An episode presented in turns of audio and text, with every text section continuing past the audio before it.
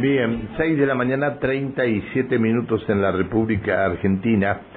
Eh, comentábamos esta mañana que el Sindicato de Empleados eh, Judiciales de Neuquén ha convocado una movilización provincial para este miércoles 28 de diciembre, mientras aquí eh, hay, bueno, se va a retirar el personal a partir de las 10 de la mañana en el interior el paro sería por 24 horas. Está en línea la secretaria, eh, la subsecretaria general, ah, subsecretaria es general de Sejún, Micaela Guzmán Doblas, ¿cómo estás? Buen día. Hola Pancho, buen día para vos y para toda tu audiencia. Gracias por atendernos, Micaela. Eh, a ver, eh, ¿qué están reclamando, Micaela? Bueno, les cuento, nosotros alrededor del mes de septiembre más o menos hicimos una presentación al tribunal eh, con tres puntos fundamentales. El primero es la posibilidad de que se garantice eh, la, misma pauta salarial que tuvimos este año durante el primer trimestre del año que viene. Nosotros los trabajadores judiciales, eh, el Poder Judicial en realidad no tiene autonomía económica, entonces sí o sí tiene que pedirle plata al Ejecutivo, el Ejecutivo manda legislatura y recién cuando haya una ley nosotros podemos tener un aumento de sueldo. Lo que implica que durante todos los años eh, los trabajadores y trabajadoras judiciales recién en el mes de mayo podamos cobrar un aumento salarial. Para evitar ese proceso, nosotros en el mes de septiembre hicimos una presentación con este punto, ¿sí? que al menos durante el primer trimestre del 2023 se nos respete la misma pauta salarial, eh, que es atada al IPC con un adelanto del 5% eh, habíamos quedado durante los meses de enero y de febrero. Y los otros dos puntos eran la posibilidad de un bono para ahora para fin de año y una recategorización en función de que hay muchas oficinas que vienen con un atraso de muchos años en cuanto a la carrera judicial. Pero, perdón, una recategorización sin tener ninguna este, sin rendirla una recategorización directamente? No, siempre se rinde. Nosotros en el Poder Judicial, nuestra carrera administrativa tiene 13 categorías. Siempre se rinde para subir de categoría. El problema es que hay un atraso histórico, no se han garantizado los concursos, hay oficinas que tienen más de 10 años sin posibilidad de concurso, entonces nosotros lo que pedimos en una recategorización es que se concurse pero que se organice el concurso de determinada manera para que todos podamos ascender o subir un escalón en nuestra carrera administrativa. Los concursos dentro del Poder Judicial, cuando son administrativos, cuando uno ya es parte de la, de la planta permanente, en una oficina, por ejemplo, de 20 compañeros, se abre la, una sola categoría.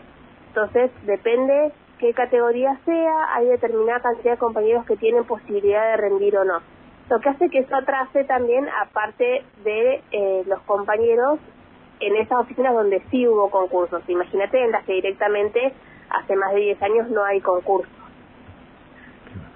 en función de esa presentación... bueno, está bien, está bien, es un pedido de ustedes, pero no entiendo esto a la falta de concurso, esto es lo que no entiendo. Pero bueno. No, obviamente que nosotros tampoco, porque si uno tiene la posibilidad de capacitarse en su puesto de trabajo y rendir, porque no es que nosotros rendimos con dos hojitas.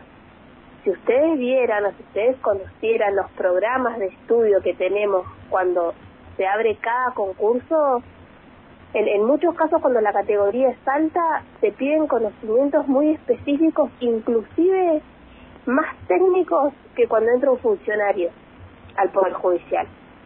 Cuando nosotros los administrativos el único requisito que tenemos en cuanto a conocimiento es el secundario terminado. Obviamente los funcionarios tienen que acreditar formación profesional para los cargos a los que a los que se postulan. Está bien, está. Eh, no, no, está, está. Eh, el pedido de ustedes. No, no, no. Este, no voy a opinar sobre eso, pero me me parece, me parece que tendría que ser distinto el tema. Pero bueno, eh, es lo que ustedes están reclamando. Y, sí, estamos pidiendo capacitarnos en nuestro puesto de trabajo y poder ascender en nuestra carrera judicial. no hay nada que tenga más lógica que vos quieras tener un trabajador capacitado en la Sí, sí, por supuesto, pero no, nadie está diciendo lo contrario, no te estoy diciendo lo contrario. El tribunal sí. Bueno, está bien. Lo que no entiendo es que eh, ustedes, primero, eh, a ver, si coincidimos o no coincidimos, una de esas no, no podemos coincidir o sí podemos coincidir. Ustedes están solicitando un bono de 100 mil pesos. Sí. Ustedes, este, con respecto al resto de los trabajadores de la administración pública, están mucho mejores pagos que el resto de la administración pública, ¿no? Pero siempre hay que nivelar para arriba. Ojalá todos los trabajadores de la administración pública cobraran, cobraran como un trabajador o trabajadora judicial. Bueno, está bien, está. Este, ¿A qué hora se van a movilizar ustedes? Nosotros convocamos a las 10 de la mañana en las puertas del tribunal exigiendo que nos reciba el presidente del tribunal, que es el doctor Evaldo Moya. Eh, se hizo la presentación la semana pasada, después de la asamblea, la semana pasada no, la anterior, después de la asamblea provincial que tuvimos, eh, pero bueno, no hemos tenido, no hemos tenido respuesta. Bien. Eh, esta, esta semana eh, el paro es por el día de hoy nada más. Solo por el día de hoy. Ah, por el día de hoy. Está bien, está bien. Bueno, te, te, agradezco, Micaela, que nos hayas atendido. Eh, seguramente seguiremos hablando la próxima semana. Muchas gracias. ¿eh? Por favor, hasta luego. Hasta luego, buen día. La subsecretaria general de SECUN, Micaela Guzmán Doblat.